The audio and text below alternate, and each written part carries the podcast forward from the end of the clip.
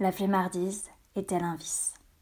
Avant de commencer à rédiger mon texte, j'étais tranquillement installée dans mon canapé à lire un livre sur Claude Monet.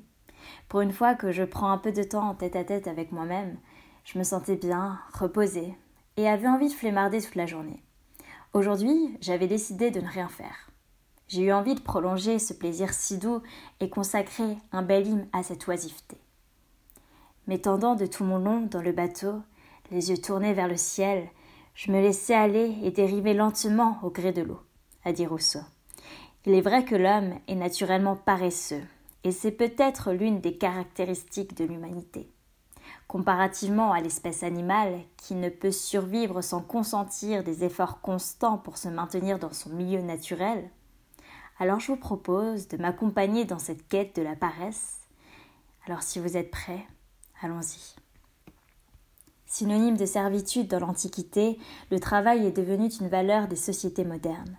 Nous sommes dans une nouvelle ère où il faut faire tout sans interruption, faire et toujours faire est le dicton de notre quotidien. Mais à force d'être actif et activisé, on perd contact avec la réalité essentielle, celle de l'oisiveté. Thomas Hobbes l'a ainsi souligné quand il dit L'oisiveté est la mère de la philosophie un temps nécessaire et indispensable. Si l'on partage son point de vue, c'est que le lâcher-prise permet à l'homme de se recentrer sur lui-même. Cette propension à ne rien faire, cette répugnance au travail et à l'effort physique que constitue la flemmardise représente dans les mentalités un vice encore bien ancré. Elle est devenue l'ennemi suprême de la consommation et de la production parce que celui qui paraisse, c'est celui qui n'entreprend rien. C'est un être inactif et sans ambition aux yeux des autres, alors que la société reconnaît plus que deux rôles, celui de consommer et de produire. Ainsi, on a longtemps considéré que le travail est une vertu naturelle et la paresse un vice. Ce sentiment, ou plutôt cette affirmation que le travail est devenu la grande mystification du XXe siècle, me pousse à me détacher de son emprise et redécouvrir les délices de la paresse, qui est un bon remède contre le stress fébrile. Alors faisons pour une fois des choses sans but et sans résultat, et cessons de vouloir tout contrôler. En quoi la flemmardise pourrait être ce terreau de la réflexion et de la liberté, et si elle conduisait sur la voie d'une société plus juste, en favorisant l'épanouissement de chacun? C'est tout d'abord une quête incessante de l'innovation mais aussi un culte de la productivité. Nous sommes dans une société où le travail est devenu une fatalité qui voue l'homme moderne au cycle de la vie. Quand bien même il parviendrait à se libérer du travail en le réduisant, il ne saurait récupérer son monde. Anna Arendt a montré que la libération à l'égard du travail, qu'elle pense être une bonne chose, est aussi la pire des choses. Sa vie quotidienne a été rythmée par cette loi dévorante du travail, le conduisant à une consommation effrénée qui consacre l'hégémonie du travail sur l'existence humaine et la disparition d'un monde proprement humain.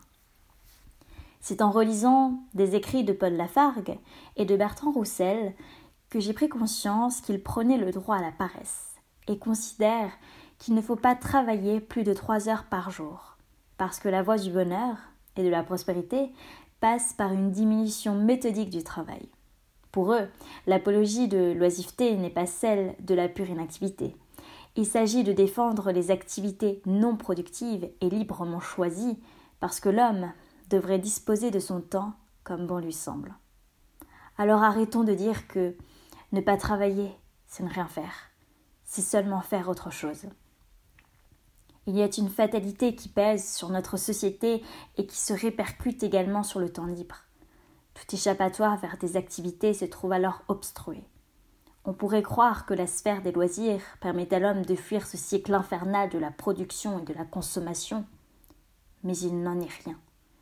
Pour Baudrillard, il constitue la proportion de temps qui échappe au travail et me permet d'en être libéré. Or, dans notre société, il n'y a plus aucune place pour perdre son temps et le gaspiller. Comme il l'a si bien dit, le temps libre, c'est toute l'activité ludique, mais c'est d'abord la liberté de perdre son temps, de le tuer et de le dépenser. J'ai ce sentiment que l'on n'a plus la possibilité de se ressourcer et de prendre le temps de contempler et de méditer sur soi-même et sur le monde. J'aimerais parfois choisir la retraite et l'exil intérieur. Je crois bien que tout cela est lié au fait que le travail est une nécessité culturelle fondée sur l'habitude et constitutive de la vocation de l'homme. Et si l'on prenait le temps de ne rien faire? La flemmardise, un dans une société qui empêche le lâcher-prise. Pour autant, il est indispensable de s'imposer une discipline d'oisiveté, surtout quand on est dopé par l'inquiétude ou l'excitation qu'engendre l'action. La vie n'est pas que production, et travailler moins ne sous-entend pas paresser, alors il est temps de résister au monde effréné dans lequel nous vivons. Flemmarder, c'est s'arrêter devant les tâches pour retarder le moment. Je dirais même qu'il y a beaucoup de vertus à ne rien faire, car nous sommes en un sens des créateurs de notre existence. Tout comme notre corps a besoin de repos, notre intellect, lui, a besoin d'arrêter sa mécanique de temps en temps pour se ressourcer. La flemmardise est un vice pour ceux qui ne prennent pas le temps de méditer et qui sont persuadés que cette action est survalorisée de la société occidentale.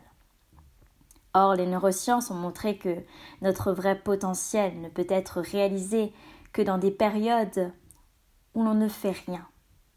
Libre à chacun d'incarner Socrate, car sans paresse, il n'y a pas de philosophie. Alors venez goûter ce sentiment de liberté qui est de flemmarder en toute conscience. Ne rien faire, oui, mais pas tout le temps, car la paresse deviendrait un vice seulement si elle est notre moteur un mode de vie qui finit par essorer notre pensée. Enfin, la flemmardise est à la fois vice et vertu et nous permet la réappropriation de son temps, de sa vie et de s'extraire des dictats sociaux. Elle nous offre la possibilité de développer notre art qui est celui de ne rien faire.